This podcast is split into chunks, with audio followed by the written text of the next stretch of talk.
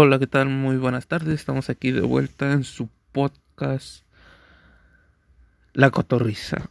Eh, venimos a hablar de un tema muy importante que ha sido el progreso de los mexicanos en, en el extranjero, precisamente de los deportistas. Hoy hablaremos de Brandon Moreno, un chico tijuanense de 29 años que ha hecho historia en las artes marciales mixtas, especialmente en, la, en el área de la UFC, siendo el primer campeón 100% mexicano, ganando el campeonato peso mosca a Everton Figueredo, en una lucha muy fuerte, muy disputada, que Brandon Moreno supo supo ganar a base de una llave de sumisión.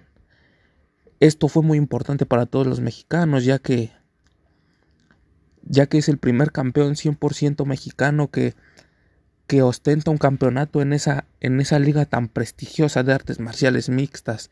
Anteriormente Caín Velázquez ya lo había hecho en otro peso, pero él no es 100% mexicano, él es mexicoamericano y no se siente igual el logro de un mexicoamericano que el de un mexicano de verdad.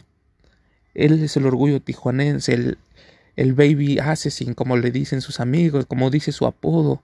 Al terminar la lucha tuvo un, un speech memorable diciendo que, que los mexicanos dicen siempre el sí se puede, casi casi llorando, y esta vez sí se pudo, esta vez sí se pudo,